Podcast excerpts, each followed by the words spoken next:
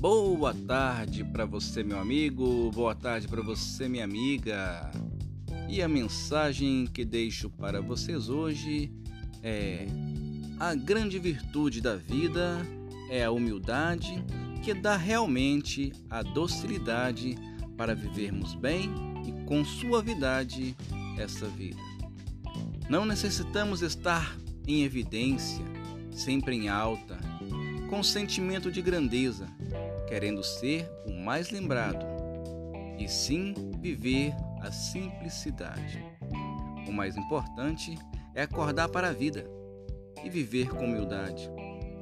Nem sempre o lugar de destaque nos faz feliz. Tenham todos uma ótima tarde, fiquem todos com Deus e um beijo no coração.